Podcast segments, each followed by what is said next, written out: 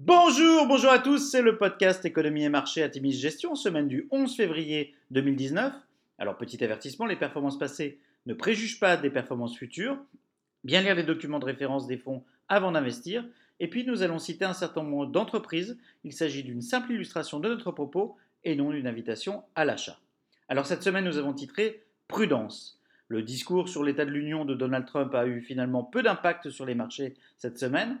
La semaine a surtout été marquée par le retour d'un certain pessimisme quant à l'issue des négociations sino-américaines sur le commerce. Larry Kudlow, conseiller de Donald Trump, a en effet affirmé qu'il restait une distance significative à parcourir avant d'entamer des pourparlers avec Pékin, tandis que Donald Trump a affirmé qu'il n'avait pas prévu de rencontrer son homologue chinois avant le 1er mars, date de la fin de la trêve, avant une hausse des tarifs douaniers. La signature attendue d'une interdiction des fournisseurs chinois pour les réseaux sans fil US ne contribue par ailleurs pas à l'optimisme. Du côté de l'Europe, le dossier Brexit n'a pas avancé et les statistiques européennes continuent de décevoir. La Banque d'Angleterre a dû revoir ses prévisions de croissance à 1,2% contre 1,7% auparavant et la Commission européenne a également revu ses prévisions nettement en baisse à plus 1,3% contre 1,9% auparavant. Pour ce qui est des entreprises, nous sommes à mi-chemin des publications des entreprises américaines, avec 234 entreprises du SP500 qui ont publié. À ce stade, 71% des entreprises ont publié des résultats au-dessus des attentes des analystes, et ce avec des earnings per shares en hausse globale de 18%. À noter cette semaine la baisse du 10 ans US à 2,63% et du baril de pétrole, le WTI s'inscrit en repli de 4,6%. Signe de statistiques décevantes en Europe, l'euro baisse de 1,1% contre le dollar US. Sur la semaine, le CAC 40 recule de 1,2%, le SP500 progresse de 0,1% et le Nasdaq s'apprécie de 0,5%.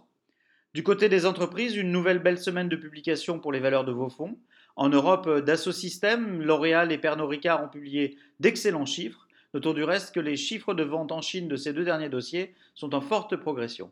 Aux USA, Disney a publié des chiffres rassurants cette année clé post-acquisition de 20th Century Fox et pré-lancement de l'offre très attendue de streaming Disney ⁇ Alphabet a annoncé une hausse de son CA de 22%, mais la hausse du coût par clic de 29% et un bond de la CAPEX refroidissent les investisseurs.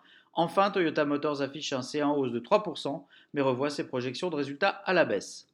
Alors en conclusion, l'accord sino-américain reste la préoccupation première des investisseurs.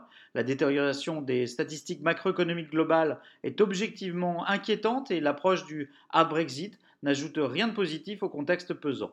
Nos fonds ont bien profité du rebond de janvier les publications d'entreprises nous sont globalement favorables à ce stade, mais nous souhaitons rester prudents en privilégiant les dossiers selon nous de grande qualité, ayant mis en place de solides barrières à l'entrée.